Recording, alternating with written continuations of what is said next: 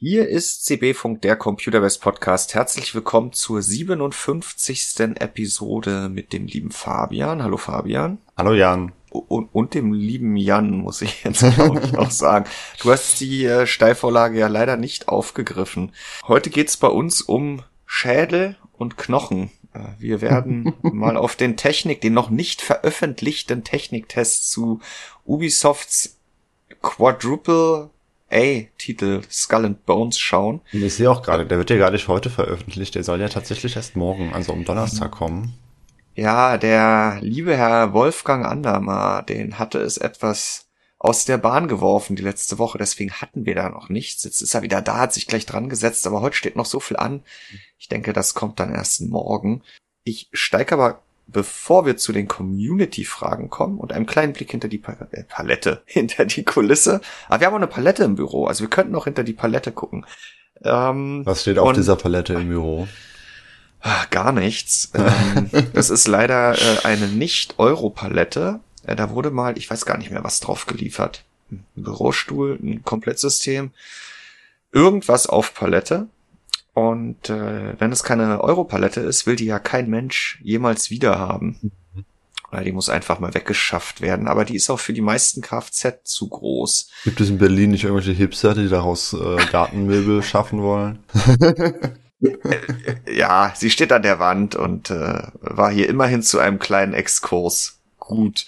Äh, ja, wir kommen am Ende auch noch zur Sonntagsfrage. Da hast du ja auch ein Fass aufgemacht mit dem Epic Games. Game Store, Games Store. Ja, das mache ich nämlich auch immer falsch. Ne? Wir hatten es gerade bei Skull and Bones, ob es jetzt Skulls and Bones oder Skull and Bones ist, aber bei Epic Games Store schreibe will ich auch andauernd Epic Game Store schreiben, aber nein, es sind tatsächlich die Games. Ja, das ist ja dann das gleiche wie das Summer Game Festival. Games Festival? Und ich glaube, das ist nämlich wirklich Game und nicht Games. Oh, meine Güte. Ja, ähm, Gut, äh, oh meine Güte, ist ein schönes Stichwort. Ich habe dir diesmal noch nicht davon erzählt, damit ich dich mit dieser kleinen Anekdote aus dem Redaktionsalltag, die, der eigentlich wenig damit zu tun hat, außer dass ein bisschen Technik hintersteckt, auch überraschen kann. Mhm.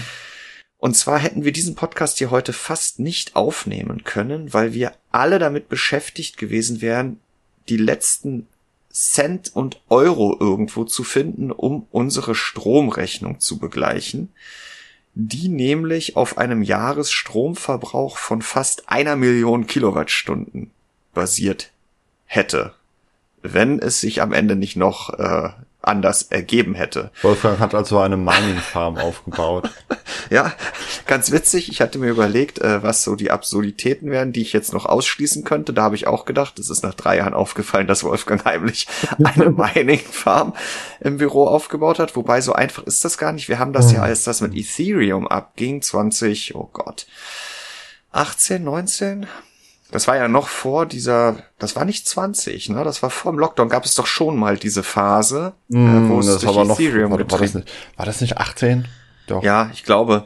Und da habe ich ja mal übers Wochenende einfach, um diesen Erfahrungsbericht damals zu veröffentlichen, mal zu gucken, was kann man denn mit ein paar mehr Rechnern in, weiß ich nicht, ich glaube 48 Stunden hatten wir damals gemacht, da erwirtschaften und auch an Strom und damit Kosten verursachen.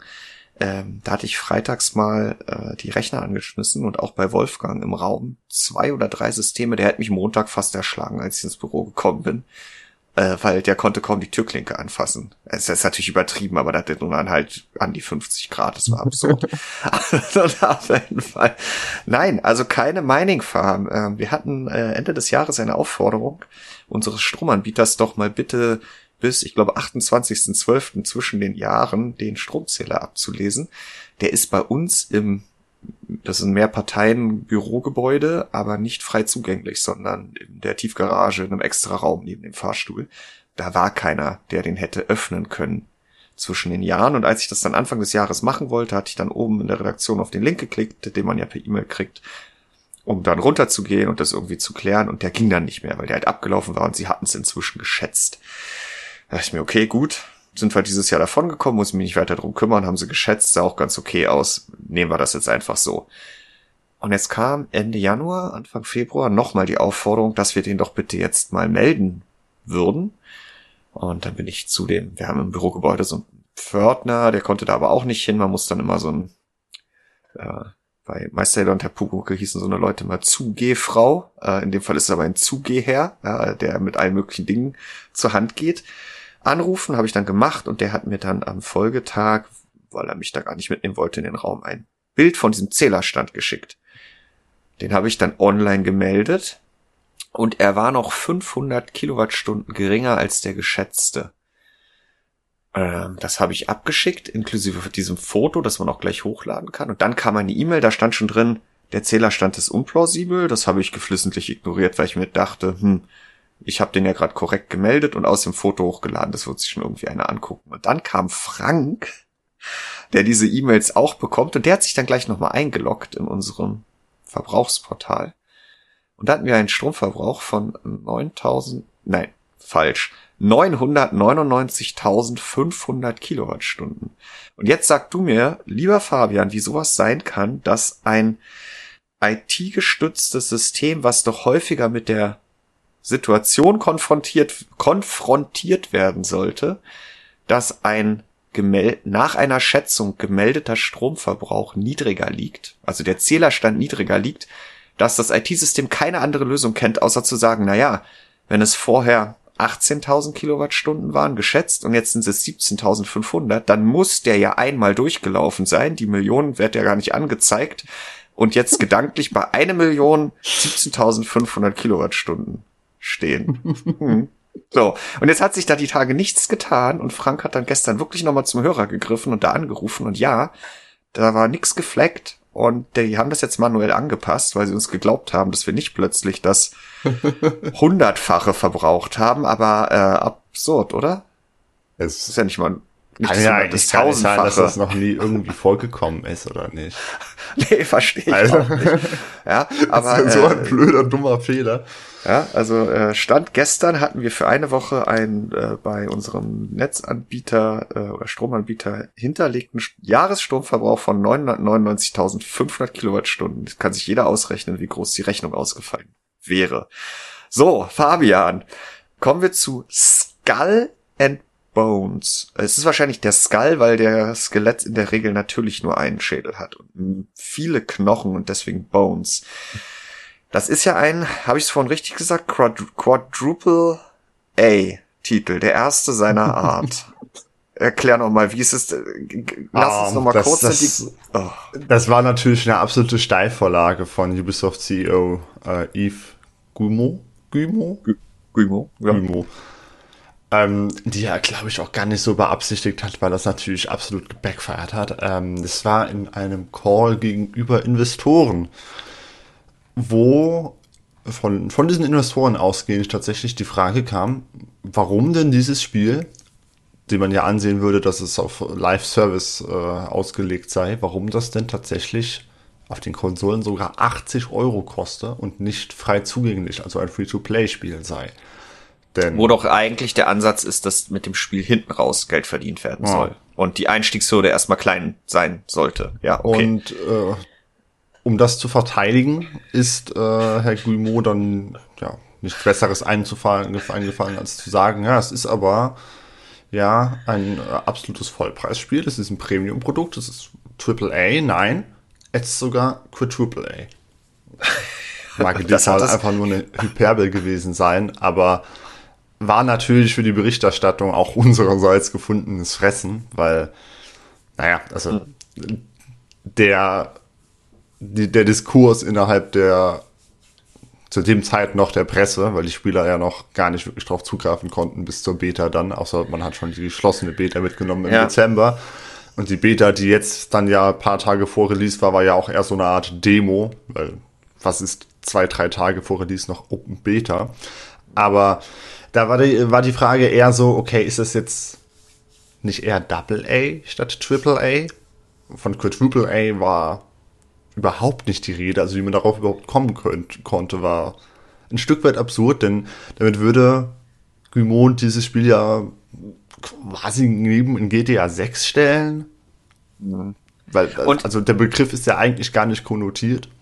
Mhm. Ja, und für alle, die mit Skull and Bones jetzt so gar nichts anfangen können, das Ding hat ja auch eine endlos lange Entwicklungsgeschichte hinter sich. Ne? Wann ging das los? 2017 angekündigt? 2017 wurde es angekündigt. Ich glaube, es ist elf Jahre in Entwicklung, wobei das viel äh, geleitet ist, wenn man davon jetzt ausgehen würde, weil ich glaube nicht, dass das, was da jetzt erschienen ist, tatsächlich, also da haben die ja nicht elf Jahre gearbeitet. Sie haben vor elf Jahren angefangen, an einem Piratenspiel zu arbeiten. Das dann werden sie irgendwann verworfen haben und neu angefangen haben und irgendwann verworfen haben und neu angefangen haben und irgendwann verworfen haben und neu angefangen haben. Denn die Entwicklungsgeschichte ist ja ein einziges Auf und Ab. Das sollte schon so viele verschiedene Sachen sein. Irgendwann mal war mal die Rede von einem Standalone für den quasi interessanten Part aus Assassin's Creed 4. Mhm. Äh, quasi eine ja. Seeräuber-Schifffahrt äh, der ganzen Assassin's Creed Altlasten äh, beraubt, aber dafür Koop, was ja interessant gewesen wäre. Äh, dann war es irgendwann Live-Service und dann war es halt irgendwann das, was hier jetzt erschienen ist. Ähm, es war unzählige Male auf irgendwelchen Messen oder auf irgendwelchen Ankündigungen oder also irgendwelche Demos oder man konnte das gar nicht mehr richtig nachvollziehen, was das jetzt eigentlich sein soll. Deswegen ist dann ja jetzt auch diese Demo gab und dann gab es sogar noch acht Stunden kostenlos Spielen am Wochenende, als es herausgekommen ist, weil Ubisoft mhm. selber bewusst dann wird, dass einfach keiner weiß, was er sich unter diesem Spiel vorstellen soll.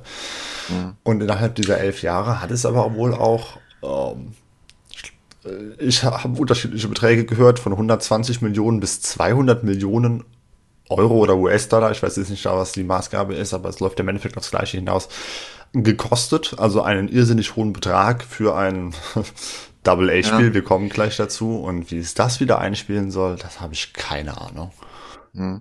Ja, und wenn äh, Wolfgang nicht krank gewesen wäre in der letzten Woche, äh, dann hätten wir ja letzte Woche schon auf die Technik geguckt dieses Titels. Und da hat man bei einem Titel, der vielleicht nicht elf Jahre durchentwickelt wurde, aber möglicherweise auch in der, bei der Technik schon irgendwelche Anleihen vom Jahr 2017, 18, 19. Ja, also das, definitiv. Ja, hat, da ist man erstmal ein bisschen auf, auf Abstand oder erstmal skeptisch unterwegs. Das ist ein DirectX 12 Spiel, das unterstützt äh, DLSS Super Resolution und FSR Super Resolution, also aber kein Frame Generation, nicht hüben und nicht drüben, kein CSS. Es unterstützt Raytracing, allerdings ausschließlich für die globale ja. Beleuchtung auf Schiffen. Ja, es, also generell ist ähm, Raytracing bei Ubisoft-Spielen ja meistens so ein Checkbox-Feature, das einfach nur abgehakt wird, dass man es hinschreiben kann, aber nicht, damit es irgendwelche Auswirkungen auf die tatsächliche Grafik hat, die sonderlich groß sind. In dem Fall hier ist es halt wirklich so, dass man das quasi ignorieren kann. Wenn ich dann meinen Wolfgangs Techniktest, der aller Voraussicht nach am Donnerstag erscheinen wird, gucke, der hat ja auf der ersten Seite jetzt immer sehr übersichtlich, da haben wir auch nochmal dran gearbeitet, ich glaube Ende des letzten Jahres, äh, so eine Tabelle mit den technischen Merkmalen, also was unterstützt das alles, welche Engine, welche API, welche Nvidia, AMD, Intel Technologien, mhm. was ist ein Raytracing drin und so weiter und so fort. Und dann gibt es das gleiche auch nochmal fürs Grafikmenü. Also wir haben eine Reihe an Presets, wir haben FPS-Limiter, ansonsten würde ich sagen, ziemlich viel Nein an Features, also kein FPS-Counter, kein Nachschärfen, keine Overlays mit weiteren Informationen. Ja, es gibt eine VRAM-Auslastungsanzeige. Äh, und ja, das Grafikmenü gibt einem anhand von Vergleichsscreenshots eine Idee davon, was man da gerade geändert hat, was immer eine sehr das kriegt ja. Ubisoft ja tatsächlich in der Regel sehr gut. Genau. Hin. Das muss man ja. ihnen ja zugute halten. Das Grafikmenüs können sie eigentlich. Ja. So, und jetzt waren wir aber sehr gespannt, wie Wolfgangs Urteil zu dem Titel ausfallen wird. Dadurch, dass er jetzt eine Woche später dran war, hat er jetzt ja auch alle Treiber, die offiziell schon von Nvidia, Intel und AMD auf das Spiel angepasst worden sind.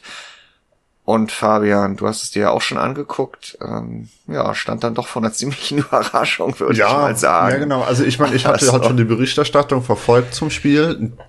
Aus dem Gaming-Journalismus heraus, die natürlich in erster Linie auf ja, den spielerischen Inhalt eingegangen ist. Und da war eigentlich überall davon die Rede, ja, es ist halt ein Double-A-Spiel im Triple-A-Grafikkorsett. Also von wegen, es sieht zwar nach Triple-A aus, aber eigentlich ist es vom Inhalt nur Double-A. Und ich habe selber nicht gespielt, weil ehrlich gesagt habe ich Besseres zu tun in meiner Zeit. Also habe ich mich damit nicht weiter beschäftigt, habe das Spiel quasi schon vergessen und dann kamst du jetzt heute mit, damit um die Ecke, dass wir im Podcast darüber, darüber reden. Also habe ich mir den Test doch eben durchgelesen. Und was soll ich sagen? Ähm, Ubisoft hat es geschafft, mich noch weiter zu enttäuschen. Das heißt zu enttäuschen, ich habe nichts mehr gerechnet. Aber dass Wolfgang jetzt auch noch schreibt, dass es technisch maximal Double A ist und dabei noch eine schlechte Figur abgibt. Mhm. Das ist der nächste Sargnagel. Aber das, ob es dann jetzt der zehnte oder elfte Sargnagel insgesamt ist, macht halt irgendwann auch keine Rolle mehr. Ja, und warum es nur Double A ist, da gibt's ja mehrere Gründe für. Ne? Erstmal muss man sagen, ist die Leistung per se jetzt nicht die allerbeste. Ja, wir können ja mal kurz gucken. Full HD 4090 schafft 113 FPS. Ja, auch die 4080 oder Super äh, kommt noch an die 100 FPS ran. Darunter wird's dann schnell weniger. Also was halt ne? absurd ist, dass eine 7800 XT keine 60 FPS schafft. Ich meine, klar, wir reden halt wieder von ja. extrem hoch und nativ, aber trotzdem, das ist doch absurd. Und das Spiel genau. sieht nicht nach 2024 oder 23 aus. Und das ist äh, eine, okay. also das kann nicht sein. Und damit hast du jetzt gleich schon den nächsten Aspekt angesprochen. Also ja, ich wollte ja nur einmal sagen, dass das absolute Leistungsniveau ist schon niedrig und es wird sowieso nur auf GeForce-Grafikkarten erreicht. Denn die Radeons sind ähm, jedes Mal, wenn sich die Spielfigur bewegt, deutlich schlechter unterwegs als im Sp äh, Stillstand was so natürlich absurd. auch nicht sein darf. Und äh, Intel Arc-Grafikkarten sind generell langsam. Ja, okay, das ist jetzt nichts Neues, aber ja, normalerweise also, ich meine, das ja. ist ja diese, äh, wie heißt die, die Engine? Anvil Engine. Es ist ja, ja, normalerweise eigentlich eine Engine, und das beobachten wir bei Ubisoft-Spielen ja häufig, dass die auf Radio- und Grafikkarten eigentlich gut laufen. Genau. Das ist auch eine, ja, eine große, deswegen eine große Verwunderung äh, bei Wolfgang, die da hervorgerufen wurde. Aber du hast schon angesprochen, 7.8 XT, keine 60 FPS in Full HD und damit auch nur 2 FPS schneller als eine 3060 Ti. Ja, es ist und, und die beiden Intel Arc, die A77 und die A57 sind ganz am Ende an der Liste, nämlich noch hinter einer RX 6650 XT, die ja auch schon extrem langsam ist, weil sich in der äh, Szene bewegt wird. Und eine RTX 3060, die ja Intel mit der 77 eigentlich immer hinterlich sich lassen möchte, 26% schneller und die 3060 Ti, mit der sich Intel ja gerne gleich aufsieht in Titeln, wo es läuft, äh, die ist 54 Prozent schneller. Ja, also äh, bei den FPS schon gut mit der GeForce kann man noch sagen, na okay, wenn du eine schneller hast, dann ja, aber selbst gut, da gibt es ja selbst da. Probleme. Also wenn man sich ja. zum Beispiel jetzt, wir haben UHD getestet mit Upscaling äh, im Quality-Modus, aber dennoch ist UHD ja theoretisch die Auflösung, äh, die das Potenzial der stärkeren Grafikkarten am besten herausstellen sollte. Und da haben wir die Situation, dass zwischen der 4070 Super und der 4070 Ti Super nur 14% liegen, zwischen der Ti Super und der 80 Super 15% und zwischen der 18 und der 90 nur 7%, ja, ja. wo sie eigentlich 30% schneller sein sollte. Also auch da passt es nicht. Die Grafikkarten werden nicht ordentlich, ja, ich weiß nicht, ob sie nicht ordentlich ausgelastet werden, aber zumindest können sie mit ihrer Leistung nicht auf das Wasser bringen. Ja, und was fehlt uns oben äh, dort auf Seite 2, wo normalerweise die FPS und die Frame-Times-Balkendiagramme zu finden sind? Äh, die Frame-Times-Balkendiagramme, äh, denn da ist jetzt nun wirklich der Hund im Pfeffer begraben? Was sagen wir dann nochmal? Äh, hm. Denn die, die, das ist so desolat und so wenig reproduzierbar, dass Wolfgang gesagt hat, das ergibt keinen Sinn. Äh, da kann ich dann auch irgendwie würfeln, wie lang die Balken da mit welcher Grafikkarte sind. Äh, dann lasse ich es lieber weg und zeige etwas weiter unten nochmal anhand von beispielhaften äh, Zeitverlaufsdiagrammen, wie schlimm die Frame-Times aussehen. Ja, also es sieht auf einer GeForce schon schlimm aus, aber bei der Radeon, also keine Ahnung, was Ubisoft da gemacht hat. Eine Achterbahnfahrt. Das war eine sehr wilde. Und so lautet sein Fazit leider aktuell, nachdem du ja schon, wie du schon zu Recht gesagt hast, äh, dass doch eher zu lesen war bisher, dass es doch ganz ordentlich aussieht und offensichtlich auch ordentlich läuft. Wobei ich finde, da weiß man vielleicht auch nicht immer, was war jetzt, war es immer die PC-Version, die genutzt wurde? Im Zweifelsfall äh, ist es die PS5-Version, über die man spricht. Ja, genau. Und ähm, auf Basis von Wolfgangs Erfahrungen mit dem von uns stets genutzten 759X 3D-Testsystem mit den aktuellen Treibern äh, das auch sonst keine Zicken zeigt derzeit, ähm, das ist nix, ne? Also mit GeForce, ja, kann man mit vielen, vielen F, also was heißt mit vielen FPS, kann man mit sehr schnellen Varianten über viele FPS, die sehr unten Frametimes vielleicht noch kaschieren, aber mit Radeon, da ist es ja schon schwer, überhaupt viele FPS hinzubekommen und dann sind die Frametimes auch noch so viel schlechter, also Stand jetzt, äh, Finger weg. Ja gut, ja. das, also dass das jetzt auch noch über die Grafik fällt, fällt, mag das ein, also dieses Fazit mag das eine sein, aber ganz ehrlich, selbst wenn das Spiel jetzt umwerfend toll aussähe, wäre das Fazit ja Finger weg, weil, also, ich sei denn, man will natürlich eine hübsche Grafik-Demo, aber das ist ja inhaltlich für 80 Euro oder 70 sind es auf dem PC oder 60 vielleicht sogar nur, ich weiß es nicht, aber in jedem Fall ist das ein Preisbereich, der nicht passt.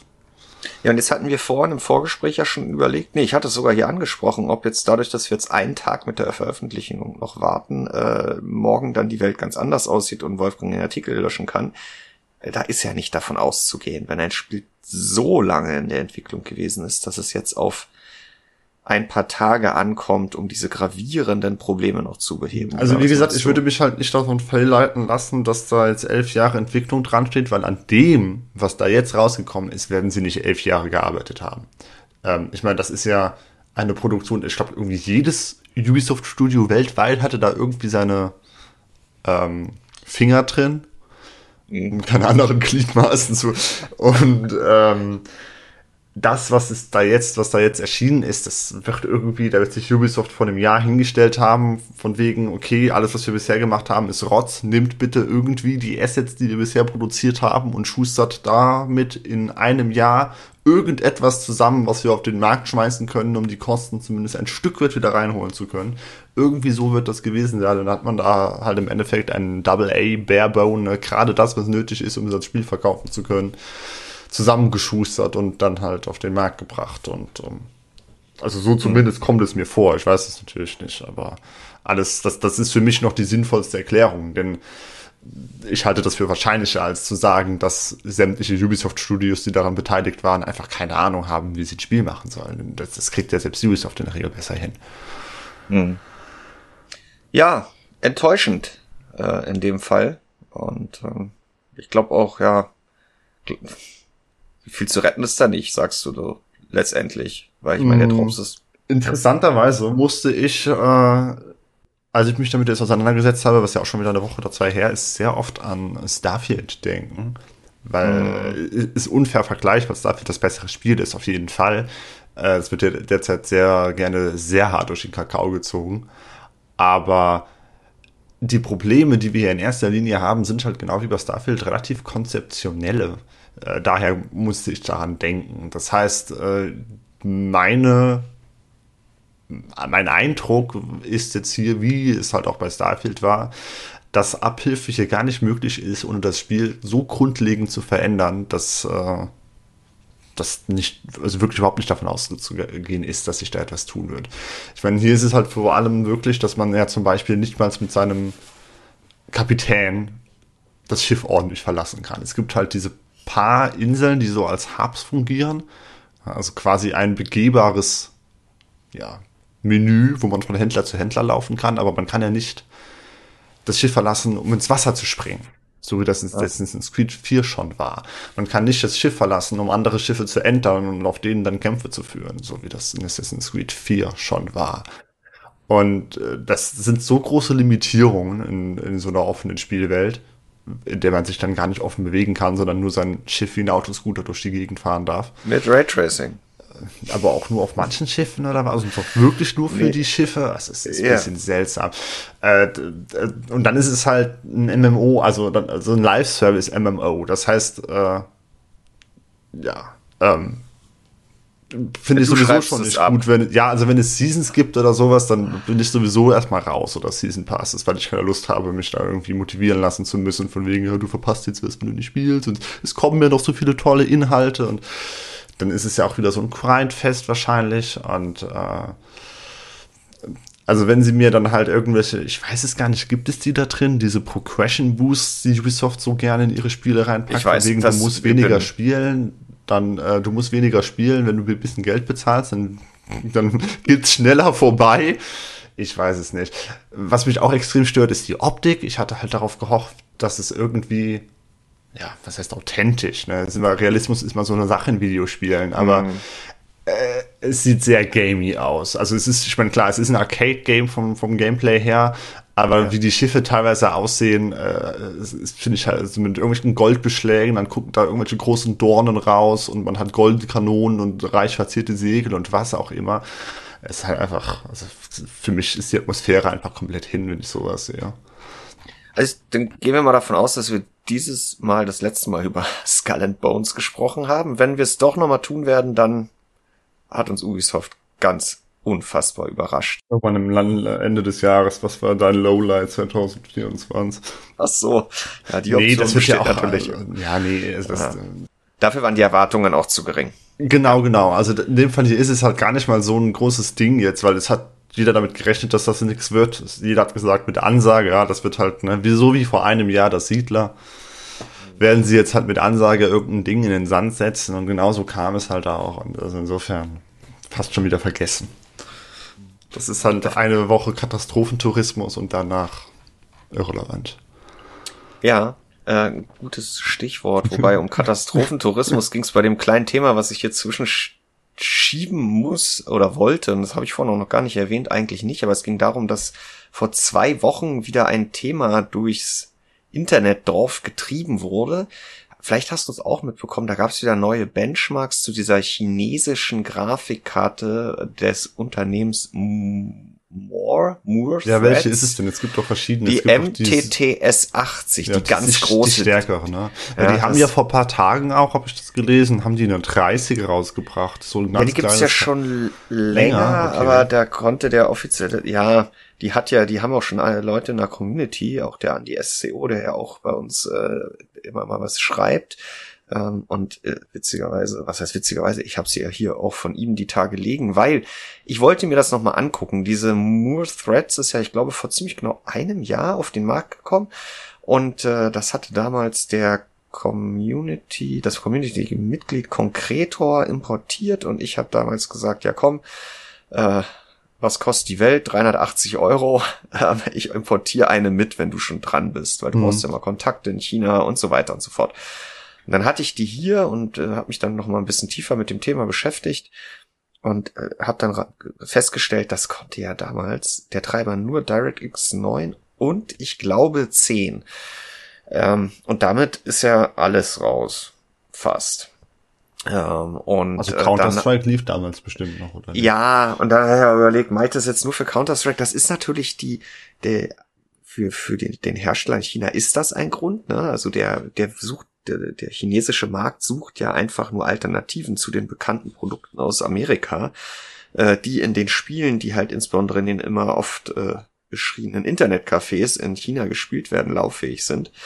Und da reicht dann DirectX 9 und 10 teilweise auch. Aber ich habe es dann erstmal ad acta gelegt, zumal dann ja, auch also noch wir, das Voll äh, hol uns vielleicht noch mal ganz kurz ja. ab, die Leute, die gar nicht wissen, um was es da geht. Ich meine, Intel Arc ist für viele schon ein Buch mit sieben Siegeln, aber was ist jetzt noch mal Moore Threads und was ja, ist das ein Hersteller? Was soll die machen? Wo ist die? Ja, die hat, glaube ich, Power VR Technologie als Basis, ähm, hat 4096 Shader, die große Grafikkarte.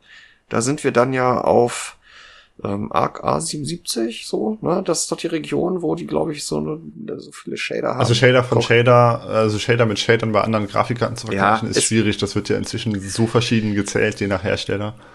Ja, ähm, Leistung, äh, letztgenerationige Einstiegsklassen der bekannten Hersteller. Also 30, ähm, man, 50.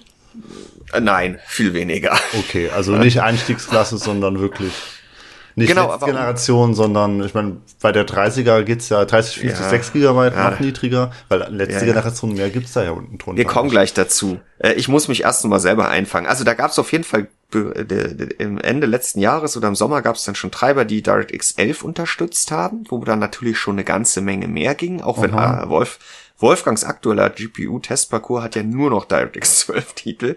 Ja, also wie lange gibt es DirectX 12? Das ist doch inzwischen ja, ja. schon alter Hut. So, und dann hatte ich mir das nochmal überlegt, dann lief diese Grafikkarte aber nicht mehr. Ich dachte erst, sie ist vom Liegen kaputt gegangen, aber sie hat halt wie damals die ARC A380 zu Anfang auch noch das Problem, dass sie äh, nicht mit jedem Mainboard kompatibel ist.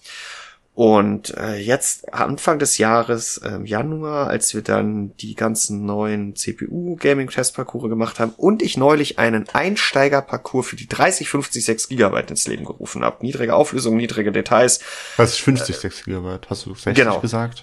3050 6 Gigabyte, wo ja auch noch eine 1650 drin war. Und dann jetzt ja auch seit letzter Woche noch eine 1070, eine 1050 Ti und so weiter und so fort. Da dachte ich mir, jetzt nehme ich mir doch diese MTTS 80 nochmal äh, hau die da durch mit dem neuen Treiber, DirectX 11 geht auch und gucke mal. Und genau an dem Tag, wo ich das machen wollte, kam auf Videocards ein Beitrag, der sich auf ein Video aus China bezog, wo davon die Rede war, dass die Karte mit dem neuesten Treiber halt explodiert ist in der Leistung. Wo man immer sagen muss, okay, ganz ruhig bleiben.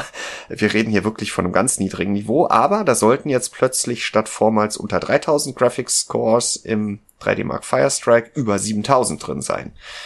Und ich dachte dann, okay, das kann jetzt wieder jeder abschreiben, aber wenn man die Möglichkeit hat, das zu prüfen, und die hatten wir, weil ich ja eh gerade an dem Rechner saß mit der Karte, dann mache ich jetzt auch nochmal den Firestrike. Und ich komme auf Gedeih und Verderben nicht über 3400 Punkte hinaus. Das ist immer noch mehr als alles, was im letzten Sommer von allen wiedergegeben wurde, die sich auf zwei Reviews, die es irgendwie weltweit gab, bezogen haben. Aber es sind halt keine 7000 noch was. Ich habe vorhin mal den Konkretor angeschrieben, der hat mir jetzt gesagt, er wird das nächste Woche mal gegentesten. Äh, deswegen gab's da von uns noch nichts zu, obwohl ich dann schon angefangen hatte, das zu testen, weil ich ja jetzt nicht weiß, habe ich ein Problem mit der Kombination aus der CPU, dem Mainboard und der Grafikkarte oder ist dieser Score aus China, weiß ich nicht. Hatten die ein Problem? Und jetzt kann ich aber noch mal in den Artikel springen, der ja schon weit fortgeschritten war, aber ich hatte schon die Spiele, die laufen, getestet äh, mit der Moore Threads und dann haben wir ein Anno 1800 zum Beispiel, das testet sich zwar normalerweise in DirectX 12, aber es hat ja ein DirectX 11 Renderfahrt. Mhm. Habe ich in unserer Benchmark-Sequenz 31 FPS, ein Ryzen 5 5600G, also die drei Jahre alte Zen 3R Vega iGPU, hat 41. Ist also 30 Prozent schneller. Ähm, Baldur's Gate hat auch eine Renderfahrt mit DirectX 11 neben Vulkan. Vulkan wird nicht unterstützt. Oder wird Vulkan unterstützt? Nee, ich glaube, Vulkan wird auch nicht unterstützt. Fantastisch. Da ist sie 8% schneller als der 5600G. Äh, Counter-Strike ist sie wieder äh, 6% langsamer. Äh, Phantom Liberty läuft natürlich nicht. Also als du eben meintest, es ist vergleichbar mit äh, Last Gen Einsteigerklasse, meintest du gar nicht Grafikkarte, sondern du meintest APUs. Ja, ich wusste noch nicht, ich musste mir erst wieder selber in Erinnerung rufen, wie tief ich stapeln muss. Und ja. äh, ich habe eben kurz nochmal nachgeschlagen, DirectX 12 wird tatsächlich im März 20 Jahre alt, äh, 10 Jahre alt. Am 20. März. Mit Windows 10 kam das und ja. das ist ja auch schon wieder lange überholt. Ja. Und es gibt aber die Titel, auf die es auch offiziell äh, der Treiber optimiert wurde. Und wenn ich ihn aufrufe, auch das ist einfach ein Problem, dass der Treiber hat keine englische Oberfläche, es ist alles in Chinesisch, es sei denn, es gibt keine chinesischen Begrifflichkeiten.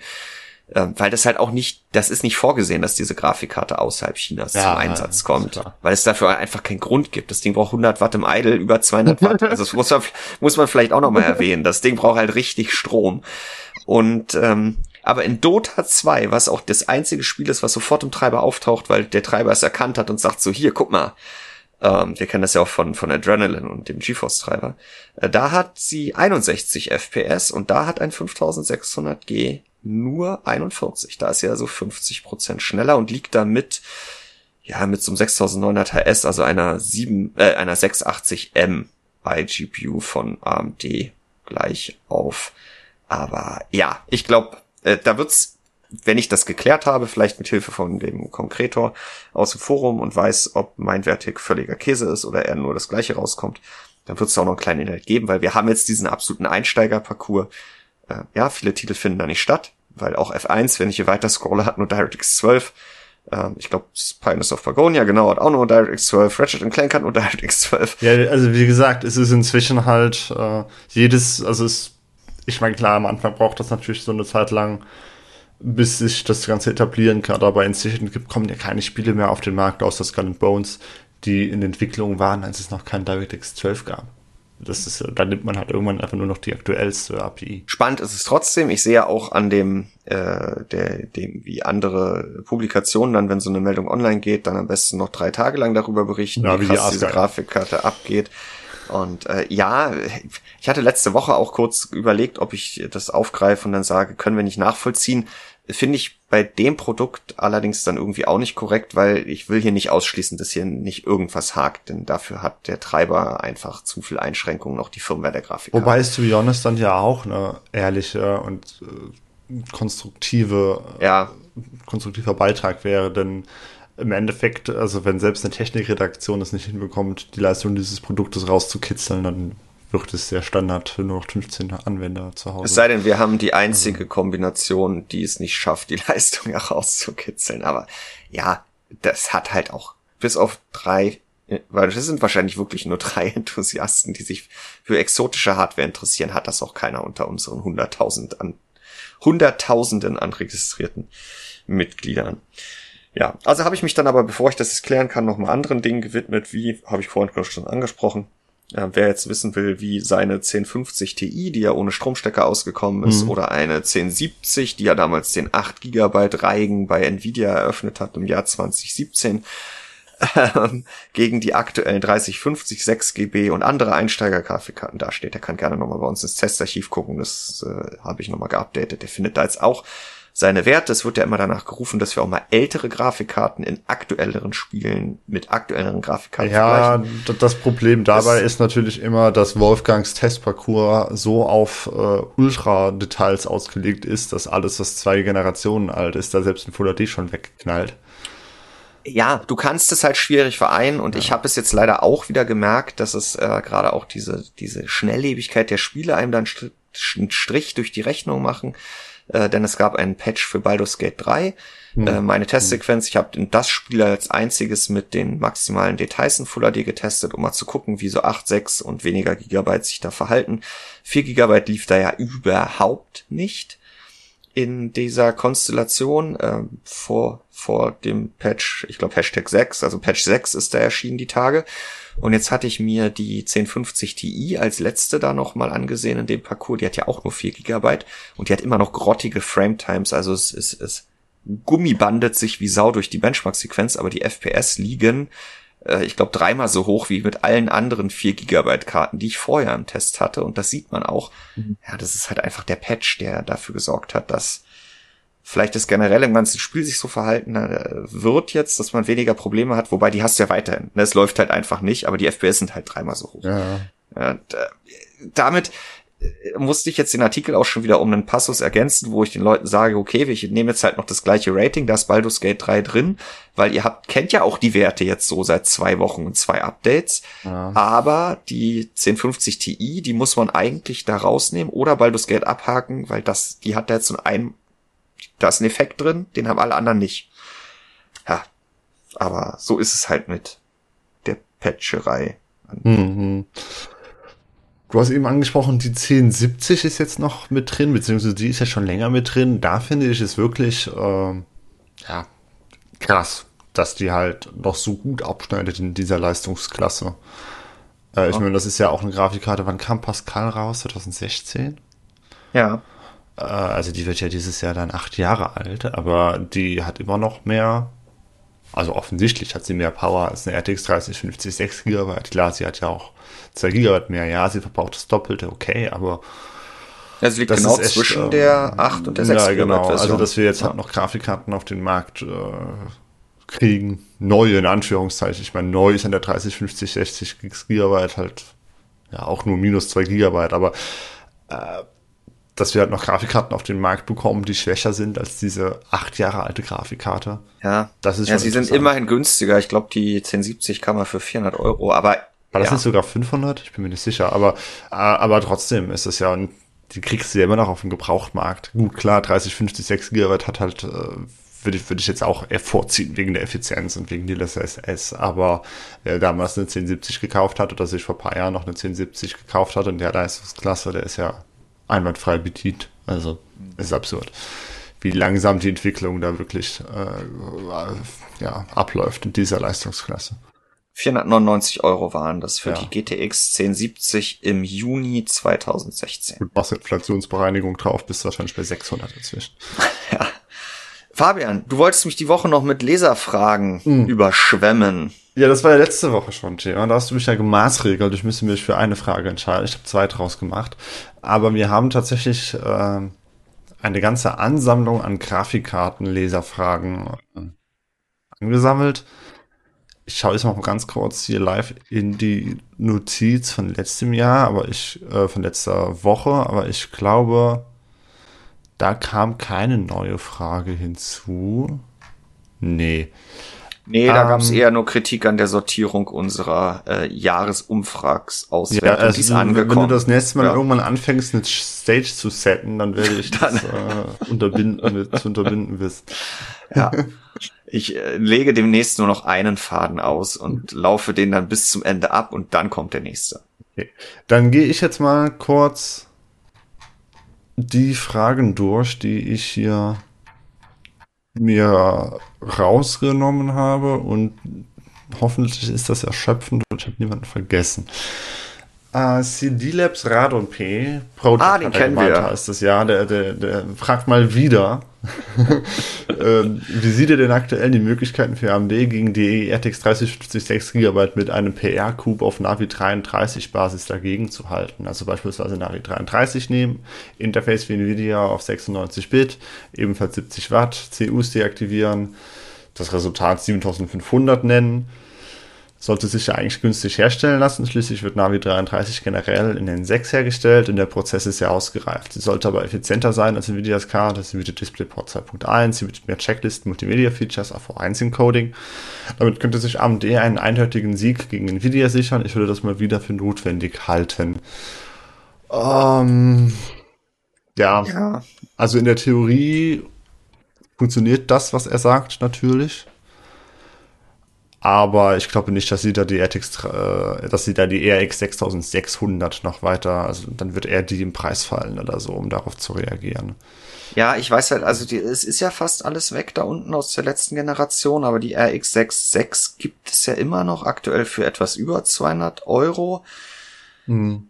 Ja, irgendwann muss man da mal die Zöpfe abschneiden mit den alten Chips auf den alten Wafern, aber ich denke auch, dass AMD versuchen wird, eher daran zu bleiben, zumal die 500er Serie aus der letzten Generation, erstens war die wirklich gescholten ohne Ende, wegen 4 GB Speicher und wobei die 6.5 XT gab's ja glaube ich auch mit 8 aber 4 GB Speicher als Standardmodell bei der 6.4 und der 6.5 XT und dann noch dieses 4 PCI Express Lane Interface, was dafür gesorgt hat, dass wenn die Karte ja, ja die ist äh, so das war eine Katastrophe und also unter der war, auch noch ja das ähm, ja, und das war ja dieser Notebook-Chip, ne? Ja, Navi ja. 24, noch eine Stufe drunter, den mutmaßlich AMD ja auch nur in den Desktop gebracht hat, weil es einfach keine Notebooks gab, die diesen Chip genutzt haben.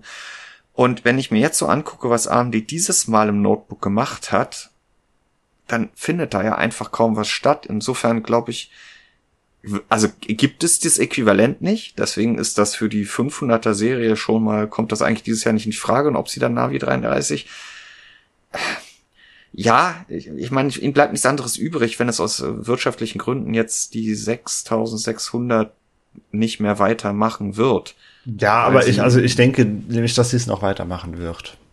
Und dann sehe ich bei der nicht, dass sie davon noch eine kleinere auf. Also ich denke auch dieser 70 Watt Markt, der ist kleiner, als man das, äh, also, oder der ist halt nicht, also der ist halt vom Umsatz her nicht relevant für.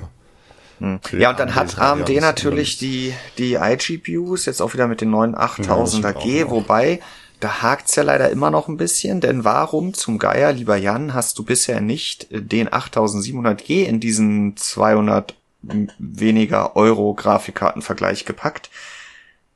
Der war da schon mal drin, allein ich konnte noch nicht für die Ergebnisse gerade stehen, denn äh, ich habe inzwischen zwar mal komplettes Windows noch aufgesetzt, auch wieder, ne, denn das BIOS ist jetzt auch aktuell, es gibt auf keinen Fall mehr dieses Steppen-Problem äh, den Chipsatztreiber installiert und so weiter und so fort. Und ähm, ich habe weiterhin keine konsistente Leistung mit dem 8700G auf diesem System. Dann habe ich mir wieder das Razer Blade 14 geschnappt, was ja konsistent Leistung zeigt. Hab das Ding da einmal durchgejagt, äh, hab dann kurz überlegt, schreibe ich da jetzt 8700G dran, hab mich aber dagegen entschieden, weil sowas machen wir nicht und auch in dem Fall nicht. Und dann dachte ich, okay, jetzt habe ich ja wenigstens eine Baseline, um mit dem 800, 8700G überall ein Stück drüber zu liegen oder mindestens auf dem gleichen Niveau. Und ich habe es nicht konsistent geschafft. Und dann habe ich erst mal AMD davon in Kenntnis gesetzt. Und lange Rede, kurzer Sinn, das ist halt immer noch viel langsamer als alles, was wir jetzt gerade besprochen haben. Wir erinnern uns ja auch an den Test, wo die Werte am Ende gestimmt haben, dass selbst eine 6400 noch im Durchschnitt 10% schneller ist. Die ist ja hier nicht mal drin. Ne? Und genau, und die ist ja, ja, deswegen, und, und die 6600, die ist ja die, die, die top of the line in den Diagrammen da ja. gerade. Ne? Die schlägt ja alles. Und äh, ja, ich glaube auch nicht, dass da was kommt bis RDNA 4. Genau, also um auf die Frage jetzt ja. mal kurz zu antworten. Theoretisch wäre das, was du geschrieben hast, bestimmt irgendwie möglich, aber ich glaube nicht, dass er das machen wird. Also Nächste Frage. Ähm, die ist von Kalek oder Kalek. Ähm, ich hatte mir im Dezember eine Gigabyte Windforce 4070 gekauft. Das war mit Abstand die leiseste Karte, die ich je hatte. Seit 1999. Nun habe ich sie doch zurückgegeben und gegen eine 4070 Super im identischen Custom Design getauscht. Was soll ich sagen? Die ist so laut, dass ich jetzt doch noch eine Asus Dual 4070 Super habe. Die 25 Watt mehr haben das Lüfterkonzept total zerschossen. Habt ihr da ähnliche Erfahrungen mit den Supermodellen gemacht? Ja, konkret mit den Supermodellen jetzt nicht. Aber ähm, das, was du da beschreibst, oder was der Zuhörer beschreibt, ist natürlich etwas, was passieren kann und was man ja oft auch in Wolfgangs, ja, ähm, zaghaften OC-Versuchen, die meistens ja sich darauf belaufen, dass er die TDP maximal ausfährt und vielleicht noch zusätzlich den Takt ein bisschen erhöht, wobei die TDP-limitierten Grafikkarten ja erstmal dadurch allein in Anführungsstrichen übertaktet werden, dass man die TDP erhöht, erhöht. Und da gibt's ja immer wieder kühler Designs, die mit ja den beschriebenen 30, 25, 20, 40 Watt dann komplett überfordert sind. Und ähm, dann, sag ich mal, überproportional stark zulegen.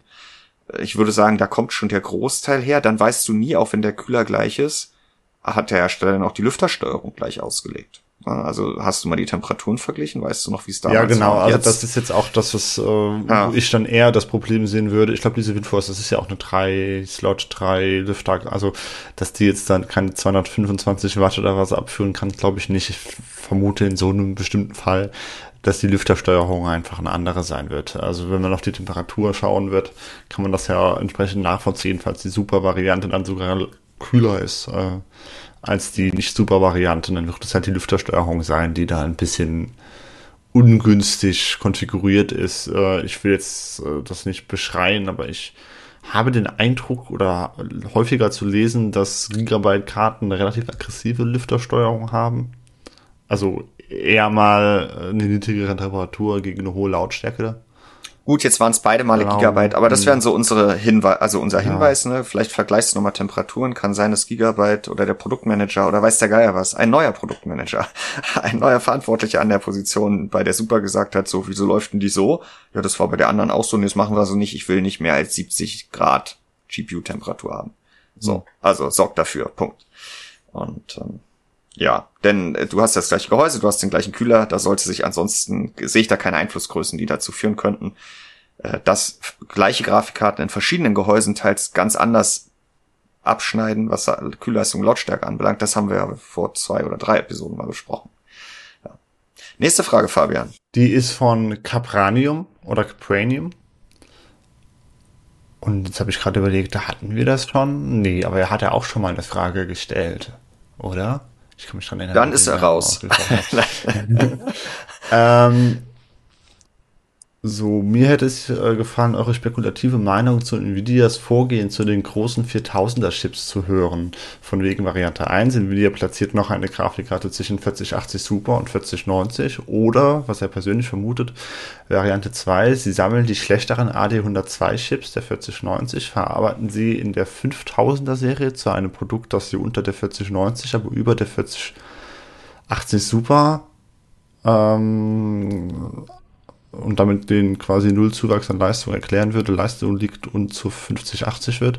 Die 4090 wird neu aufgesetzt und etwas erweitert und stellt dann die 5090 dar. 5080 wird die AD103 erben. Ja, ja. Okay.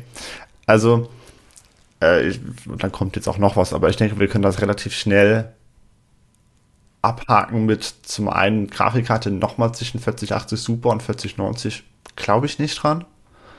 Ähm, und sie sagen, ja. die schlechteren AD102-Chips der 4090, äh, die 4090 kriegt die schlechteren AD102-Chips bereits. Also das sind schon die, die, die schlechteren AD102-Chips. Die ja, guten AD102-Chips, die heißen RX 6000 oder Nvidia 1140 oder sowas und kommen ja, ich meine, Grafikkarten zum Einsatz. Natürlich gibt es, oder kann man sich vorstellen, dass es Chips gibt, die noch deutlich mehr defekte Cluster oder Shader aufweisen als das, was man für eine 4090 braucht. Und da gibt es ja aktuell kein Produkt im Konsumersegment, was da irgendwie dann für Pate steht.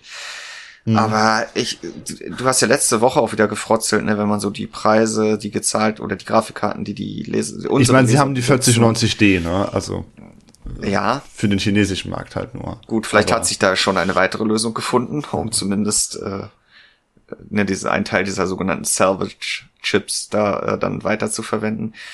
Ich sehe aber auch überhaupt keine Gerüchte zu einer 4080 Ti. Ich könnte mir das nur vorstellen, wenn jetzt AMD wirklich äh, deutlich früher als Nvidia mit RTX 5000 um die Ecke kommt, er den A4 bringt und auch wenn ja da der immer davon gesprochen wird, dass der große Chip gestrichen wurde, soll ja trotzdem Gerüchten zufolge, aber die würde ich immer noch mit einer sehr heißen Nadel anfassen, ähm, schneller sein wird das Topmodell als eine XTX und ja, wenn das dann in diese Lücke da reinhaut, dann müsste Nvidia wahrscheinlich oder, oder was heißt wahrscheinlich dann würde sich Nvidia nochmal zusammensetzen und überlegen, machen wir noch was dagegen. Das Problem ist jetzt ja. zwangsläufig, dass eine solche Grafikkarte in jedem Fall auf den AD102 zurückgreifen müsste, weil ja. der AD103 ja mit der Super am Ende ist.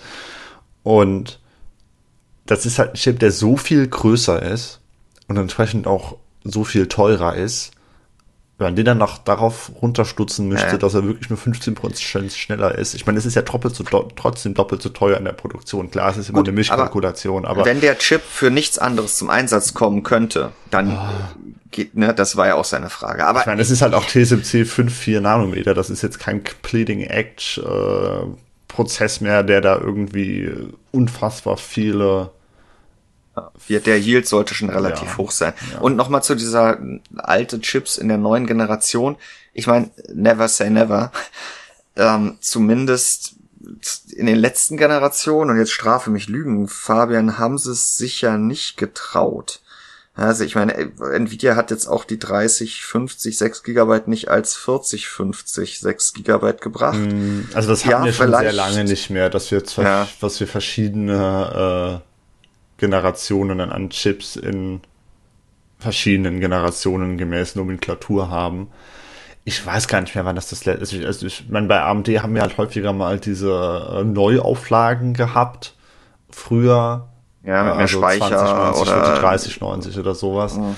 Bei Nvidia hatten wir äh, Maxwell, was ja mit Kepler zusammen in der 700er war. Aber da war es ja quasi was Positives, dass die Budgetkarten dann neuer waren.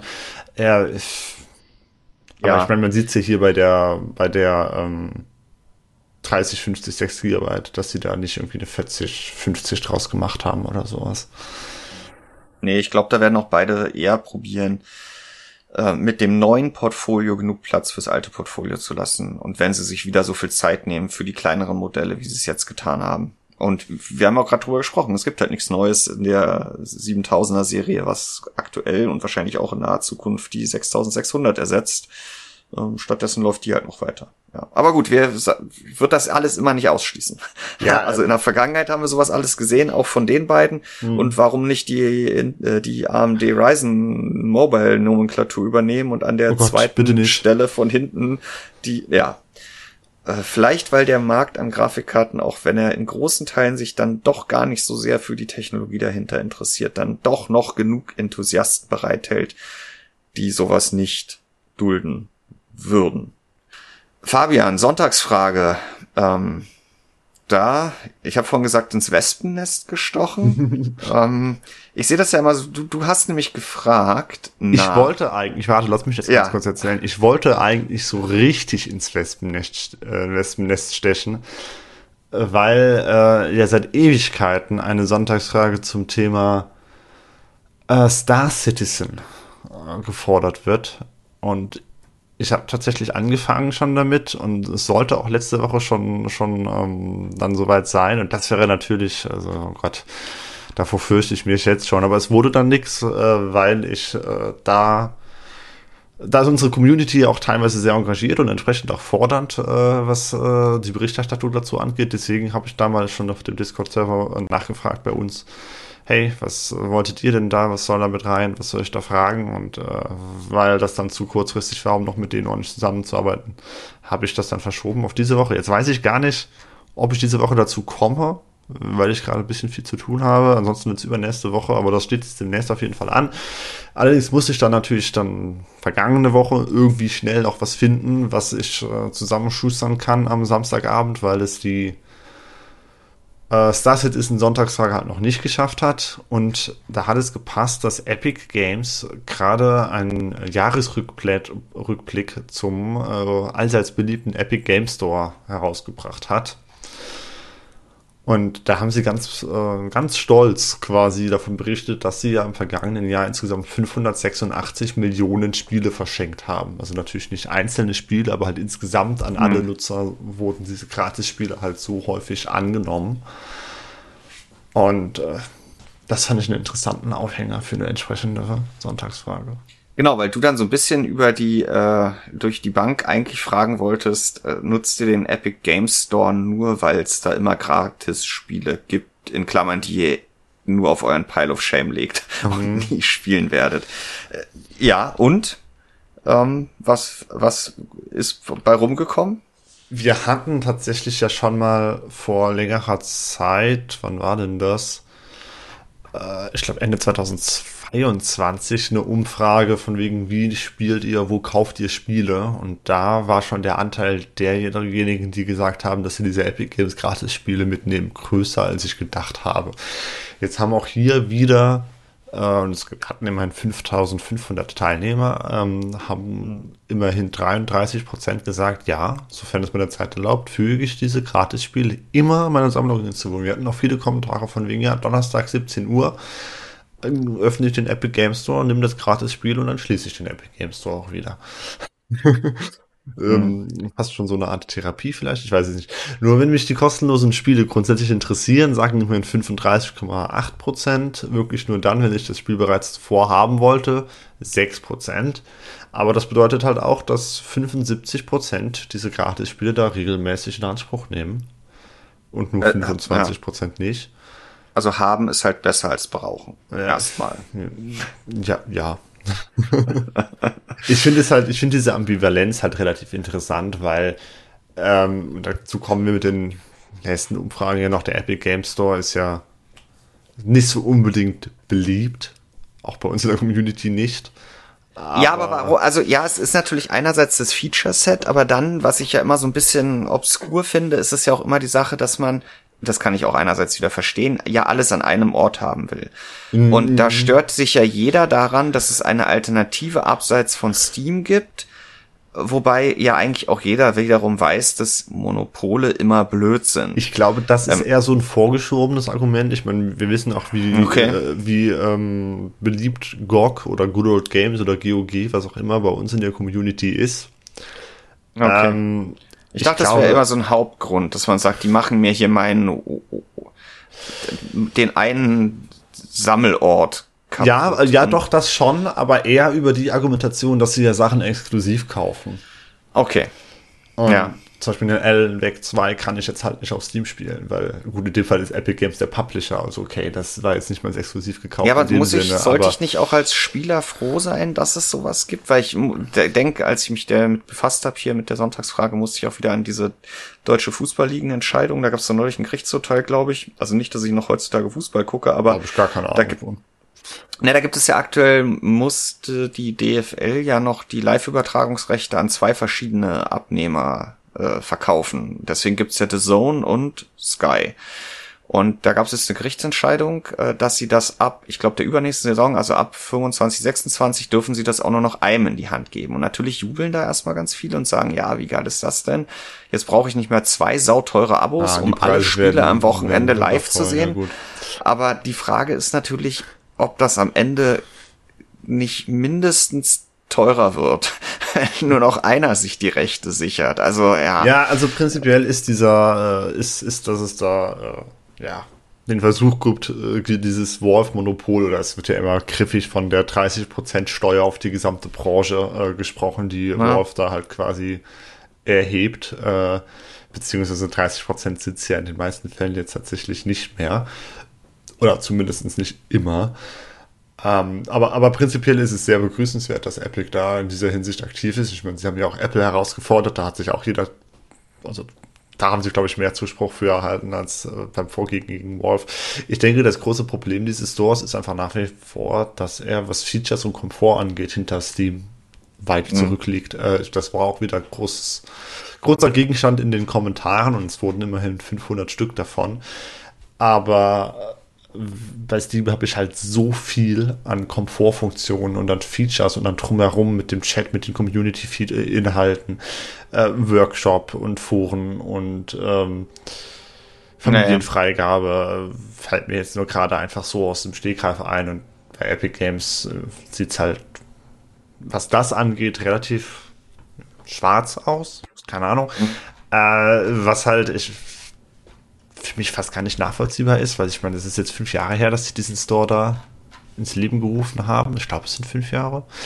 Und also ich meine, es ist ja nicht so, dass sie kein Geld haben, ne? Also eigentlich soll es denen ja möglich sein, da was auf die Beine zu stellen, was zu entwickeln, aber Anscheinend ja, funktioniert es über die Gratisspiele ja sehr gut, Leute regelmäßig in den Store zu locken. Also vielleicht ist das auch einfach nur eine kosteneffizientere Entscheidung gewesen. Ja, wie würdest du es denn dann jetzt aber zusammenfassen? Ne? Ähm, weil du hast ja noch gefragt, welche aus, also oder ich, ich gucke ja mal gerade rein. Also mhm. äh, die Umfrageteilnehmer, äh, 95 Prozent haben gesagt, ich spiele am PC. Das sind glaube ich drei Prozent weniger als in unserer großen Jahresumfrage Was gesagt interessant haben. ist in der Umfrage, ja. die sich an Gamer richtet. Ne? Aber ja, hat also mehr Nicht-Gamer angelockt. Mhm. Und äh, davon, äh, nicht davon, und äh, knapp, äh, nee, gut 78 Prozent haben gesagt, ich habe einen Epic Games Store Account.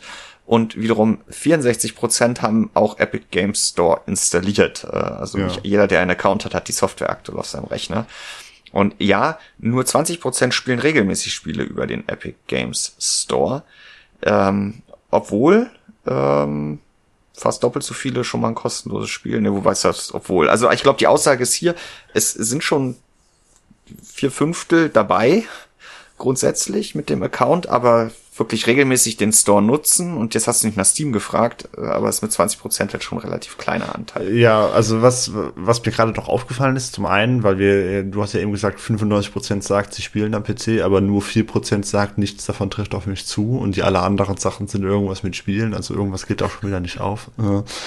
Ähm, aber egal. Was ich interessant finde dabei ist, dass 35% halt eben sagen, ich habe nur Spiele, die ich kostenlos erhalten habe, aber inzwischen sogar 38% sagen, ich habe dem Store auch schon Geld ausgegeben.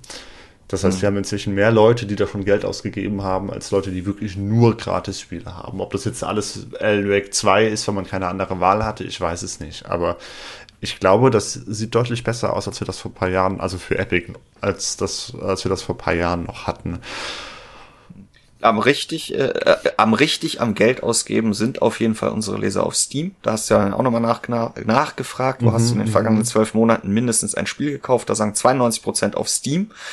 Äh, das sind auch nochmal sieben Prozent mehr, Prozentpunkte mehr als vor einem Jahr. Das hat mich gewundert, ähm, ja. Ja, also ähm, Steam ist noch mehr der, der, der, der Platz, wo man hingeht, wenn man Spiele kauft. Auf Platz zwei äh, Online Key Reseller Gut, da kauft man dann Keys ja wiederum für genau solche Plattformen. Das sind 44,6 Prozent. Dann kommt GOG mit 37 Prozent. Dann kommt Battlenet mit 25. Und dann kommt der Epic Game Store mit 22,4. Immerhin noch vor dem Ubisoft, äh, oder nee, heißt ja mittlerweile nicht mehr Uplay, sondern Ubisoft Connect. Ja, Battlenet hat ordentlich zugelegt. Das wird wahrscheinlich Diablo 4 gewesen sein. äh, Ubisoft, ja, Ubisoft Connect ist, das ist, da sehe ich auch ein ähnliches Problem wie beim Epic Game Store, weil wenn ich die bei mir am PC öffne, ähm, dann haben die sich halt garantiert nicht, also kann ich drauf wetten, dann haben sie sich nicht meine Anmeldeinformationen behalten und ich muss mich neu ja. einloggen und äh, weiß ich halt nicht. Bei Ubisoft kommt halt hinzu, dass es dann fünf Updates macht und mich für jedes Update neu fragt, ob ja, es das diese, auch oh. machen darf. Dreimal hat es mich zuletzt hier immer auf den ganzen PCs mit dieser Sicherheitsabfrage. Für jedes einzelne Mini-Update kommt die Sicherheitsabfrage, ja. Ja gut, dafür ähm, hast du im Steam Store aber auch wirklich jeden Tag deine 180 MB oder sind es mittlerweile über 200? Ich glaube, dieses Update sind doch immer noch etwas unter 200 Megabyte, oder? Was man quasi bei jedem Öffnen laden darf. Ja, aber ich muss nicht irgendwas anklicken, es passiert einfach und vor allem behält sich Steam auch meine Anmeldeinformationen. Ja. Aber okay, das ist ein anderes Thema. Ähm, Letzte Frage, genau. Äh, wie siehst du es insgesamt? Wie, wie stehst du insgesamt zum Epic Games Store? Ne? Also jetzt greifen wir nochmal auf dieses Thema. Ähm, ne? Wir sehen es jetzt alle so. Endlich mal wer anderes äh, mit großen Ambitionen neben Steam und auch wenn sie es noch nicht geschafft haben, dann also, oder wie sieht's aus? Ich habe dem vier Optionen gegeben von sehr positiv zu sehr negativ. Die sehr positive wäre, ich nutze den Epic Game Store häufig und gerne. Gut, dass es eine für mich adäquate oder sogar bessere Alternative zu beispielsweise Steam gibt. Da habe ich damit gerechnet, das werden 0% machen, aber es haben tatsächlich 5,4% gemacht. Von 5000 Teilnehmern. Ja, ja. Also sehe ich persönlich halt überhaupt nicht, wo das die bessere Alternative sein soll. Außer halt in der Hinsicht, man sagt wirklich, mir ist daran gelegen, dass die Entwickler mehr Geld bekommen. Oder aber ich will es vielleicht auch sehr schlank haben vom Launcher her, aber naja. Ja. Aber ich bin ja nicht alleine damit, denn alle anderen Optionen haben im Bereich 25 bis 35 Prozent gesammelt. Nur hier die hat 5 Prozent gesammelt. Tatsächlich haben die meisten dann gesagt, das ist leicht positiv. Ich begrüße Epic Games Ambitionen um eine Alternative zu Steam, aber noch gibt es viel zu tun. Insofern nutze ich den Epic Games Store zwar, aber nur zweitragig. Da hätte ich mich jetzt auch wieder gefunden. Okay. Ähm, den Epic Game Store begreife ich als Gratis-Spielportal und käme sonst nie auf die Idee, den Store zu nutzen. Ich sehe keinen Sinn dahinter, dort zu kaufen und nicht beispielsweise auf Steam. 34,3%.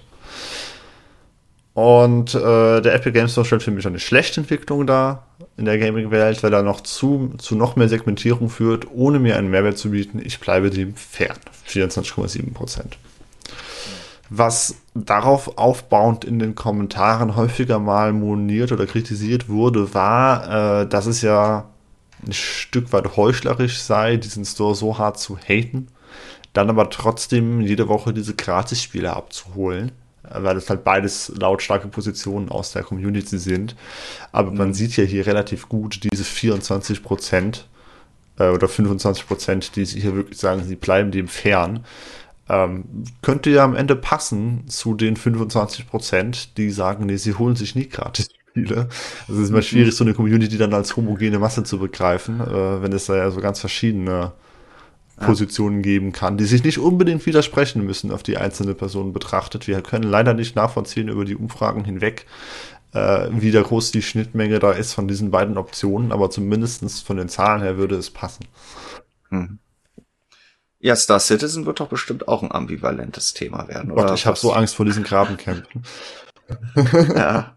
Wie, wie groß ist denn die Chance, dass wir da am nächsten Sonntag Ergebnisse zu Gesicht bekommen und nächste Woche drüber sprechen? Ich will das jetzt nicht versprechen. ansonsten okay. wird's halt, ist der Sonntag danach noch im Februar? Nee, dann ansonsten wird's dann halt der 1. März Sonntag. Wir schauen mal.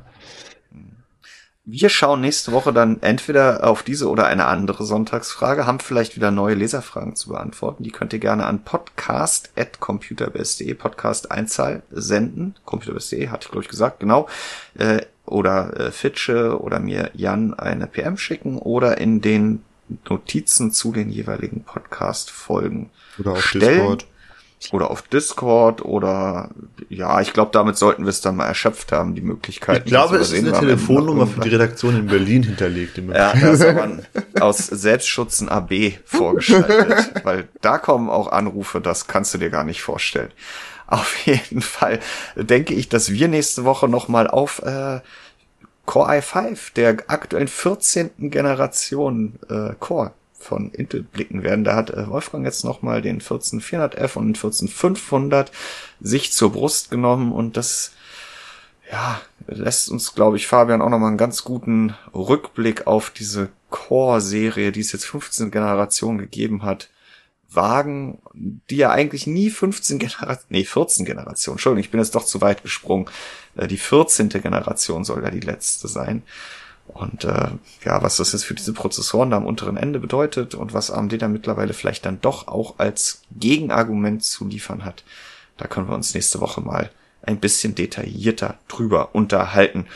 Ansonsten, Fabian, bleib du gesund, äh, genieße das wechselhafte, vorfrühlingshafte Wetter. Ich bin, glaube ich, genesen, während ich hier mit dir geredet habe. Mir ging es heute Morgen nicht ganz so, aber entweder hatte ich jetzt keine Zeit, mich mit meinem Körper zu befassen, oder ist das alles wieder in Ordnung. Ja, dann toll, toll, toll, dass das so bleibt. Ne? Ja, und äh, ihr, liebe Zuhörer, bleibt uns treu. Ich erwähne es diese Folge einfach mal wieder. Gebt uns doch gerne ein Sternchen, nee, nicht ein, fünf Sternchen oder positives Feedback, positive Bewertungen auf den jeweiligen Podcast-Plattformen. Neulich gab es mal wieder bei Apple Podcast einen neuen, sehr positiven Kommentar. Fabian, da freuen wir uns jedes Mal drüber, wenn da wieder mal was aufpoppt. Also äh, wer uns da mal eine Freude machen will, äh, der greift mal zu den Tasten und schreibt da was Nettes rein. Es wird am Ende auch diesem Podcast helfen, weil vielleicht auch der ein oder andere, der ihn noch nicht mitbekommen hat und der vielleicht auch gar nicht Computerbase kennt, davon Wind bekommt. Bis nächste Woche zur Episode 58. Tschüss, Fabian. Tschüss, bis dahin.